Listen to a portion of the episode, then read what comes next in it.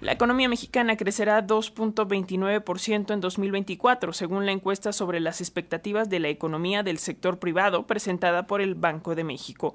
Los especialistas estiman que la generación de empleos formales para el siguiente año pasará de 550 mil en la encuesta pasada a 600 mil, en tanto que el pronóstico de empleos informales se ajustó ligeramente al alza al pasar de 703 mil a 730 mil. A nivel particular, los entrevistados consideran que los factores que más dificultan el crecimiento económico de México son los problemas de inseguridad pública y de acuerdo esto con el 24% de los encuestados, en tanto que la ausencia de cambio estructural en México es señalado por el 12%. Por otro lado, la Comisión Económica para América Latina y el Caribe y el Fondo Internacional de Desarrollo Agrícola revelaron que cuatro de cada cinco personas en pobreza extrema habitan en zonas rurales en el mundo. En un informe, estos organismos detallan que, pese a que el espacio rural ha tenido diversas modificaciones, las categorías para identificar lo rural urbano se han rezagado y con ello la oportunidad de focalizar la acción pública para reducir las desigualdades. Al mismo tiempo, un nuevo informe de Oxfam sobre desigualdad y el poder empresarial global confirma que la fortuna de los cinco hombres más ricos del mundo se ha duplicado, mientras que casi 5 mil millones de personas han caído en pobreza alimentaria desde 2020 a la fecha.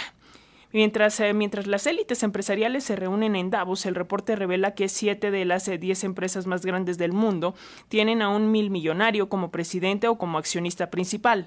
El valor del mercado conjunto de estas megaempresas es de 10.2 billones de dólares. Es más que el PIB combinado de todos los países de África y América Latina. Para hablar de estos temas se encuentra ya con nosotros en la línea telefónica el maestro Diego Merla López, él es coordinador de justicia fiscal de Oxfam México, además es economista experto en política de desarrollo. Muy buenos días, maestro, ¿cómo estás? Hola Alexia, ¿qué? Muy buenos días. Encantado de, saludarte y agradecido con el espacio. Pues muchas gracias por tomar esta llamada y em, ¿Podrías ampliarnos eh, de manera sintética qué otros datos tiene Oxfam eh, de este informe respecto a la evaluación mundial sobre la desigualdad? Ya decíamos previamente que eh, pues la fortuna de los cinco más ricos se ha disparado, mientras al mismo tiempo cinco mil millones de personas han empobrecido. Pero ¿por qué sucede esto? ¿Qué nos dices? Sí, mira, el informe tiene tres mensajes centrales que yo resaltaría, ¿no? por un lado, estamos empezando una una nueva era de, poder corporativo monopólico. Es decir, en las últimas décadas y se acentuó eh, tras la pandemia, eh, eh, hemos visto que se concentra el poder aún más en, pocas manos, no solo el poder en términos de la riqueza acumulada, sino también de, de, mm, el mercado que acaparan muy pocas empresas, ¿no? Por eso en Oxfam decimos que la cuesta de dinero no existe, sino son los mil millonarios. porque además eh, es verdad que ya instituciones tan importantes como el, Fondo Monetario Internacional han reconocido que, las ganancias de las empresas son el factor que más eh, contribuyó a la inflación, cuando menos en Europa en los últimos dos años. Es decir, no son los salarios, no son los impuestos, son las ganancias de las empresas y esas ganancias además se concentran en muy pocas empresas, ¿no? Eh, creo que otra cosa alarmante es que los ultra ricos no dejan de hacerse ricos y lo hacen a ritmos cada vez más alarmantes, eh, independientemente si es un crisis de contexto, eh, perdón, un contexto de crisis pandémica, de crisis del costo de vida, de, guerras, hay gente que nunca deja de hacerse rica y que además se hace rica cada vez más rápido.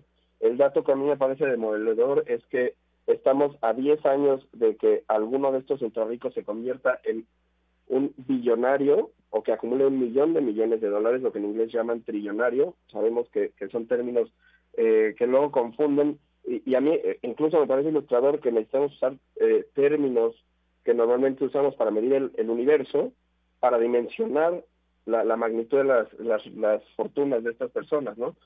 Y mientras estamos a 10 años de que eso suceda, de que una persona acumule tal cantidad de riqueza, estamos todavía a 230 años de erradicar la pobreza, ¿no? A este ritmo, cuando menos. Pero eso es, eh, digamos que no es inevitable. Esta desigualdad no es natural, no es este, que, la economía tienda hacia allá de forma natural, es fruto de decisiones políticas, son decisiones políticas que podemos cambiar. Si bien los gobiernos muchas veces han renunciado a regular a, a estas grandes corporaciones y a promover políticas fiscales y de competencia que, que combatan las desigualdades, estamos todavía a tiempo de impulsar dichas políticas, de, que los países se pongan de acuerdo para, también eh, instrumentarlas a nivel global, eh, pero, pero ya urgen. Totalmente, porque eh, pues eh, nadie debería poseer mil millones de dólares o, o por qué alguien debería o tendría que tener esa cantidad. Pero, ¿cuál es la situación particular de nuestro país? Mira, eh, la próxima semana vamos a sacar un informe específicamente con los datos de México, pero bueno, creo que para nadie en el país es este un, secreto que México es un país profundamente desigual, ¿no? Y como un adelanto, creo que podemos decir, ya venía también en eh, eh, datos de este tipo en nuestro informe del año pasado, Carlos Slim, la fortuna de Carlos Slim es mayor que la de los otros 14 mil millonarios mexicanos juntos. ¿No? Este, entonces incluso entre los, los mil millonarios, los ultra ricos mexicanos hay diferencias. Y otro dato que a mí me parece también muy fuerte, que ya podremos platicar con más calma la próxima semana eh, que, salga el informe para México, es que las fortunas de Carlos Slim y de Germán Larrea, que son las dos personas más ricas de México, eh, se incrementó en 70% desde la pandemia para acá. Y ahora acumulan una cantidad de riqueza que es equivalente a lo que tiene la mitad más pobre de toda América Latina es decir, eh, más de 350 millones de personas eh, comparadas con la fortuna de dos hombres, ¿no? Y no es casual tampoco que en el mundo y en México sean hombres quienes eh, acumulan esa riqueza, son hombres con, ciertos capitales, de ciertas edades, es decir, se, se, intersectan muchas de las desigualdades, no solo la desigualdad en términos de riqueza, sino muchas otras, ¿no? Eh, maestro Diego, ¿qué se debe hacer en México, en el mundo, para evitar que, pues justo esto, ¿no? La riqueza de unos cuantos se siga incrementando, mientras que millones de personas no tienen ni siquiera para comer. Por ahí se había planteado en algún momento este asunto de el impuesto a los más ricos, pero ¿qué otras medidas o, qué, eh, digamos, acciones tomar para contrarrestar esta situación? Sí, yo sin duda tiene que estar en la conversación eh, los impuestos a, la riqueza extraordinaria, a las grandes, grandes fortunas, ¿no? Es decir, a, fortunas de, de, la magnitud de las que hemos estado hablando. Eh, pero también yo creo que podemos, eh, como, como esto se vincula con, con una acumulación de poder corporativo enorme y de poder de mercado muy concentrada en pocas manos, creo que también hay que hablar de, de revitalizar al Estado, su, su capacidad regulatoria, eh, políticas de competencia que, que, que, pues no ha habido mucho, ¿no? Ni en México ni en, el mundo se ha renunciado a ello. Un ejemplo que a mí me parece muy bueno es el de hace más o menos 100 años, cuando en Estados Unidos había un monopolio de, de del petróleo con la Standard Oil, tomaron la decisión que en ese momento fue bastante revolucionaria de disolver el monopolio, ¿no? Y, y, y de ahí nacen muchas de las leyes antimonopolio que aún eh, tiene Estados Unidos y, y, que de alguna forma permiten combatir ciertos monopolios, otros eh, quizás no ha sido tan efectivo en últimas fechas, ¿no? Pero yo creo que hay que hay que fortalecer esas políticas, hay que hay que volver a ver al Estado como un como un aliado, como como un eh, el ente que puede implementar este tipo de medidas.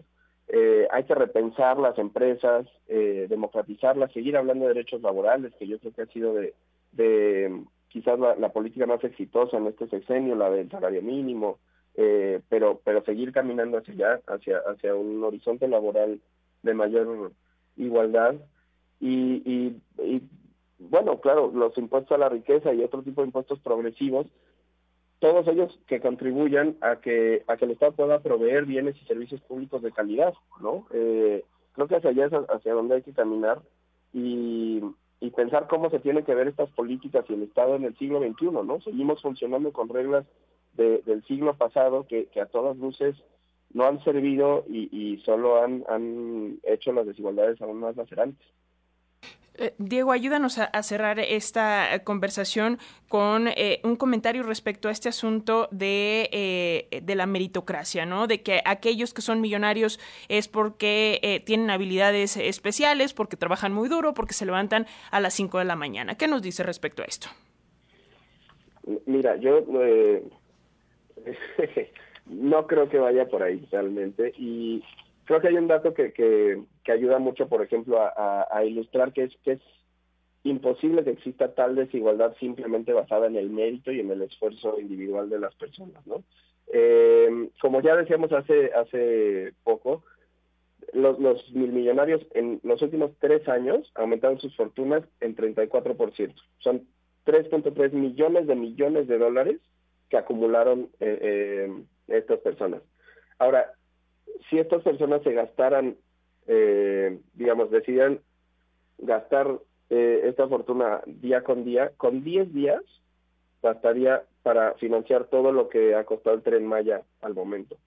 Y creo que otro dato eh, demoledor es que si cada uno de estos cinco hombres gastara un millón de dólares diario de la riqueza que tienen acumulada, les tomaría 476 años terminar con su riqueza combinada.